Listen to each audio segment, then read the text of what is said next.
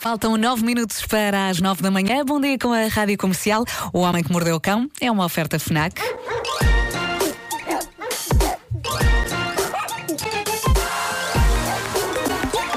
O homem que mordeu o cão.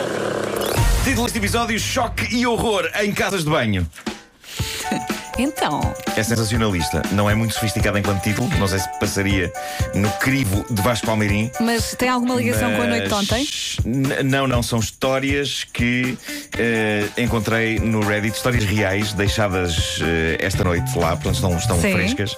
Ahm, e começo por esta: um, um indivíduo americano que eh, deixou lá um acontecimento da vida dele traumático demais para que ele continue a viver sem sequelas e sem feridas psicológicas profundas e, quiçá, irreparáveis. Ele diz que isto aconteceu há três meses, mas só ontem ele encontrou a força para desabafar com o mundo este incidente. Eh, na, na verdade, é um incidente muito curto e, incisivo, não é nenhuma daquelas narrativas épicas que vão em crescendo, mas eu acho que parte do encanto está na simplicidade desta tragédia.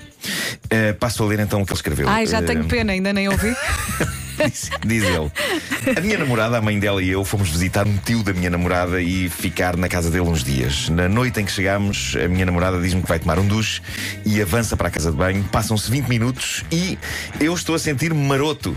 Por isso, avanço também eu para a casa de banho para lhe pregar um susto valente. Silenciosamente entro na casa de banho e abro à bruta as cortinas do duche. Para grande surpresa minha, é afinal minha sogra quem está a tomar duche. Continua. Imagina isto a acontecer. Vamos, vamos parar. É, Parar um instante só para imaginar isto a acontecer. Ele- a, a expressão que ele usa em inglês é He ripped open. Ele, é para abrir mesmo assim, tipo Raj!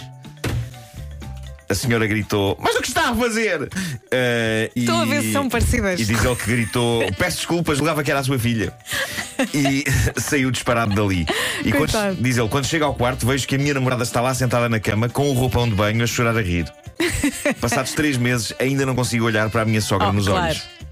Isto é o pior pesadelo de sempre. Sim, sim. É o pior pesadelo de sempre. Como é que tu superas isto? Como é, como é que a vida anda para a frente depois deste acontecimento? É que estás sempre com o corpo errado na cabeça. Sim. Não é? Sim, É é incrível. complicado. É incrível.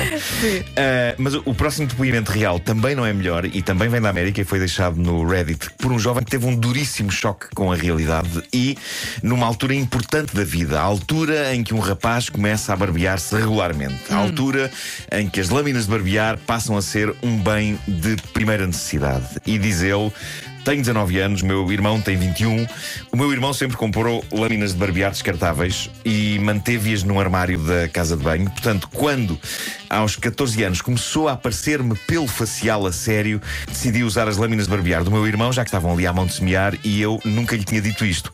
Hoje estou com o meu irmão de férias no Japão, estamos a partilhar um quarto e há pouco tivemos uma conversa que começou com o meu irmão a queixar-se de que não barbeou os testículos. Olé! E é então que ele diz: Felizmente trouxe duas lâminas de barbear, uma para os meus testículos e rabo e a outra para a minha cara. E diz o jovem que escreveu a mensagem: Isto apanhou-me de surpresa e comecei a colocar várias questões. o que me levou a dada altura a fazer-lhe uma pergunta da qual eu me arrependi: Claro. que foi: Que lâminas usas em, casa para isso? E ele respondeu: Só as descartáveis, para a cara usa máquina. Perguntei: As descartáveis só usas para o teu rabo e testículos? Sim, respondeu ele. E vou fundo nesse trabalho. Fiquei em choque e perguntei há quanto tempo barbeava ele o rabo. Aparentemente, isto é uma situação que acontece desde os 16 anos dele.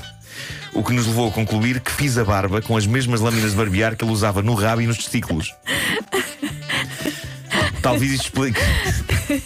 Talvez isto explique o acne que ganhei desde que comecei a fazer a barba.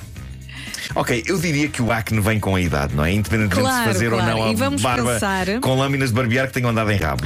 Vamos pensar que o irmão faz sempre a depilação depois do banho e está mesmo muito Está lavadinho. impecável, não é? Impecável. Imaculado, sim. É como se fosse um prato no qual se pode comer.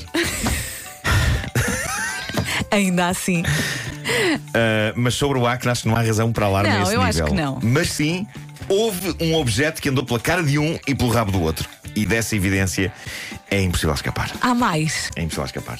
Há mais destas. Não, não, não tenho mais por hoje, não tenho mais. Ok, então arranja para isto amanhã. É suficientemente chocante. Vou, vou- Sim, já vou é. escolher para amanhã.